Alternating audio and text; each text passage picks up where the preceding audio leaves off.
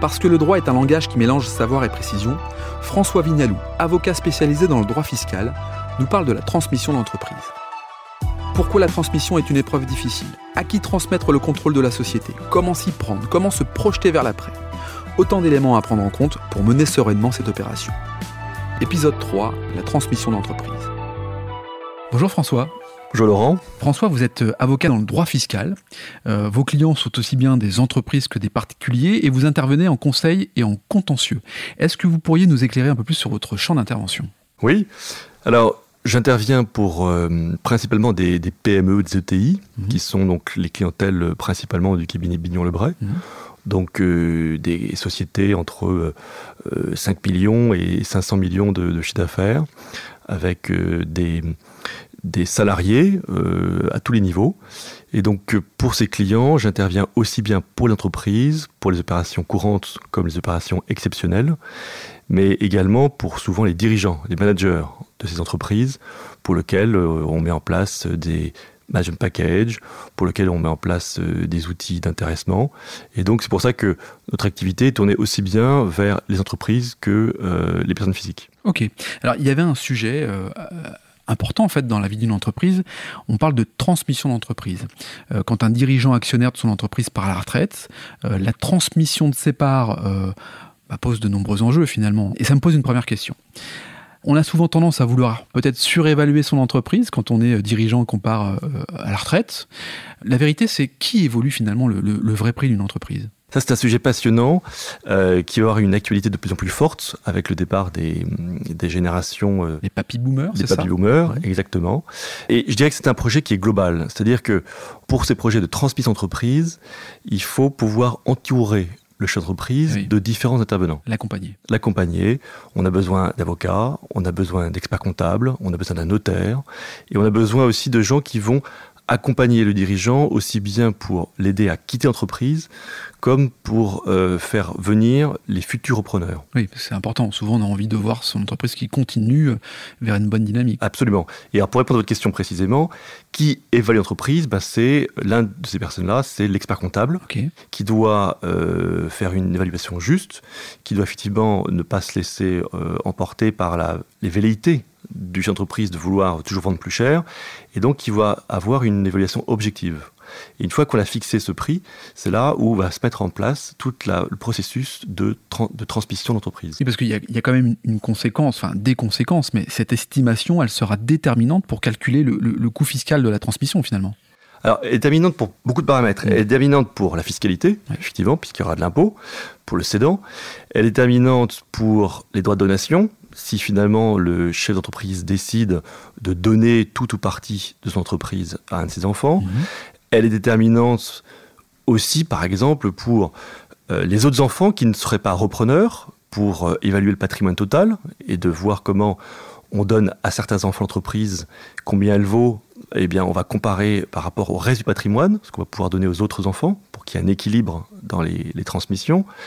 Euh, elle va être importante aussi pour euh, euh, s'il y a un fonds d'investissement ou un industriel qui va rentrer, sur quelle valeur il va rentrer. Voilà, elle est déterminante à plein d'égards en fiscalité, mais pas seulement, aussi en termes de valorisation et donc de, de, valeur de transmission. Alors justement, on parlait des enfants, mais on peut aussi parler des, salariés, on peut parler du ou d'un fonds d'investissement euh, à qui on peut vendre en fait euh, sa société, euh, qui souvent peuvent avoir un projet de développement. Quels sont les aspects à la fois juridiques et fiscaux à prendre en compte dans chaque cas? Alors, ce dont on se rend compte, ce qui est un peu dommage, c'est qu'il y a une entreprise sur deux qui n'est pas transmise faute de repreneur. Une entreprise sur deux. Oui, c'est énorme. Donc le législateur et puis les pouvoirs publics de manière générale, et puis nous, euh, comme conseil, on essaye de mettre en place tout un, ensemble de partenaires mmh. autour de la reprise, et notamment en incitant les repreneurs, enfin plutôt les, les cédants, à trouver un repreneur. Et les repreneurs, c'est pas forcément un enfant ou des enfants, ça peut être aussi euh, des salariés qui peut être candidat. Ça peut être l'occasion de faire rentrer un fonds d'investissement, comme je l'ai dit, ou un industriel, ou souvent, c'est un peu tout ça à la fois.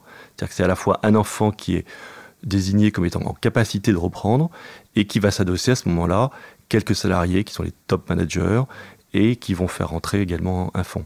Donc, on a des aspects euh, juridiques, on a des aspects fiscaux, on a des aspects euh, psychologiques qui sont importants. Et donc ce sont tous ces éléments-là qu'il faut mettre ensemble avec différents intervenants.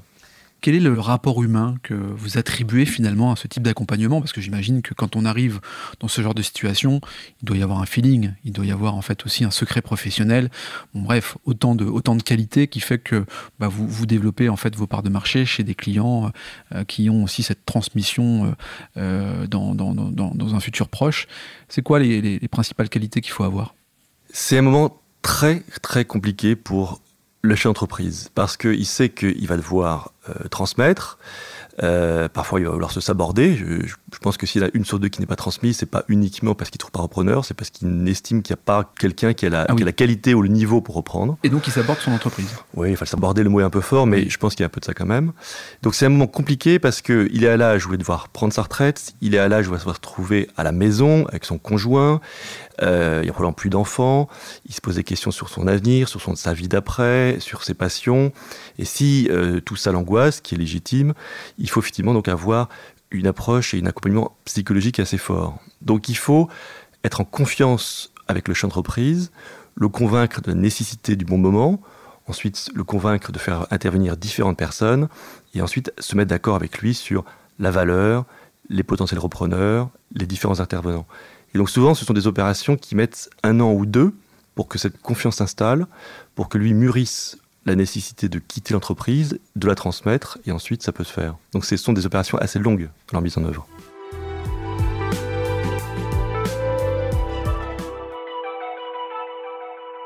François, on a, on a évoqué la, la dimension humaine avec l'accompagnement du dirigeant vers l'après.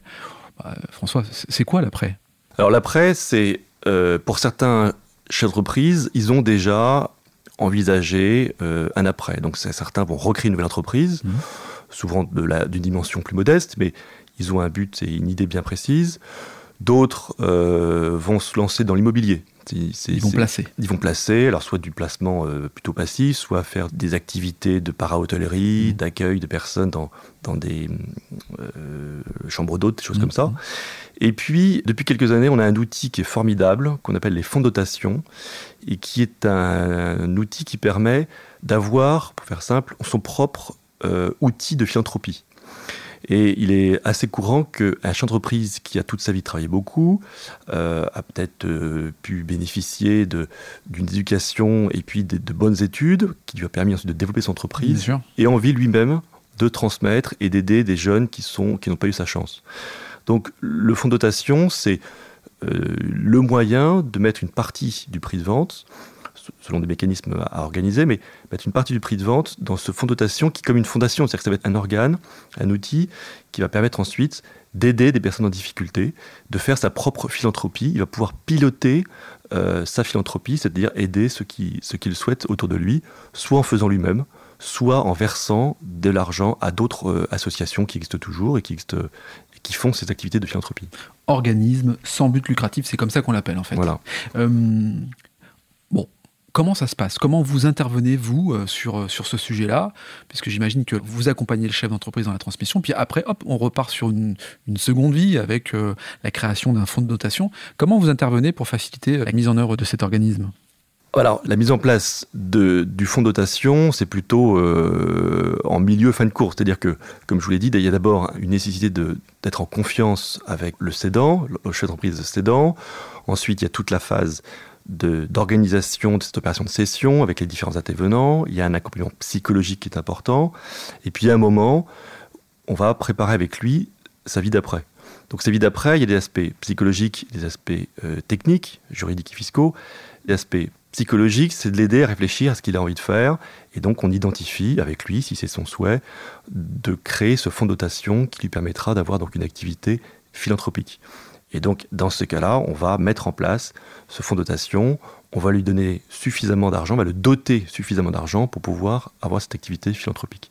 Donc ça, c'est un, temps, euh, je dirais, qui va se faire au milieu de toute la procédure de transmission. Oui, parce qu'on pourrait se poser la question de, de la nécessité finalement d'avoir un accompagnement fiscal pour une activité qui ne paye pas d'impôts. Euh, on voit bien que le, champ d'intervention, il n'est pas que fiscal, il est humain. Euh, malgré tout, euh, cet organisme ne paye pas d'impôts On ne peut pas avoir des dérives euh, de, concurrence, je dirais, déloyale euh, euh, par rapport à une action qui serait menée par cet organisme? Alors, moi, j'interviens pour la création, le suivi, l'organisation de son dotation, donc au plan juridique et au plan fiscal. Et, c'est vrai que vous avez raison de le souligner, ce sont des organismes qui ne payent pas d'impôts, donc la fiscalité est assez simple, assez allégée. Néanmoins, il faut être toujours vigilant sur une chose, c'est que ces organismes ne payent pas d'impôts parce qu'on considère qu'ils sont en dehors du marché. Ils sont en dehors des activités concurrentielles, raison pour laquelle ils ne payent pas d'impôts. Si, dans leur fonctionnement, ils commencent à avoir une activité qui s'apparente, qui s'approche de ce que font des entreprises concurrentielles qui payent de l'impôt, bah là, la sanction, si on peut dire, c'est qu'ils doivent aussi se mettre à payer de l'impôt. La, la, solution, quand on a une double activité, une activité philanthropique et une activité concurrentielle, on met en place des barrières, des, outils qui permettent justement de bien distinguer les deux et de faire en sorte que on ne paye de l'impôt que sur la partie concurrentielle. Et le sécuriser en même temps. Et le sécuriser, absolument. Euh, François, vous êtes avocat depuis maintenant quelques années. Euh, qu'est-ce qui vous a amené à vous destiner vers le droit et encore plus vers le droit fiscal? Alors, le droit, je dirais que c'est un, peu par hasard. Euh, en ayant eu mon bac il y a quelques années, je, je suis parti en droit, mais sans, plus de conviction. Et puis au fur et à mesure euh, des années, euh, j'ai découvert le droit fiscal, j'ai trouvé ça intéressant, j'ai poursuivi, et 20 euh, ans après, j'aime toujours le droit fiscal, je trouve ça toujours passionnant. C'est très riche, c'est très complet, ça fait appel à, la fois des notions de, de droit civil, euh, de droit fiscal, de comptabilité, on manie les chiffres. Donc c'est une matière dans, la, dans le matière du droit qui me paraît assez complet, qui me passionne. Merci François pour cette approche très éclairante autour du droit fiscal. On vous retrouve sur, euh, sur LinkedIn. Je vous dis à, à très bientôt et merci à vous. Merci de nous avoir accompagnés sur cet épisode. Vous souhaitez approfondir le sujet et entrer en contact avec les équipes de Bignon Lebray Rien de plus simple, il suffit de vous rendre sur le site www.bignonlebray.com.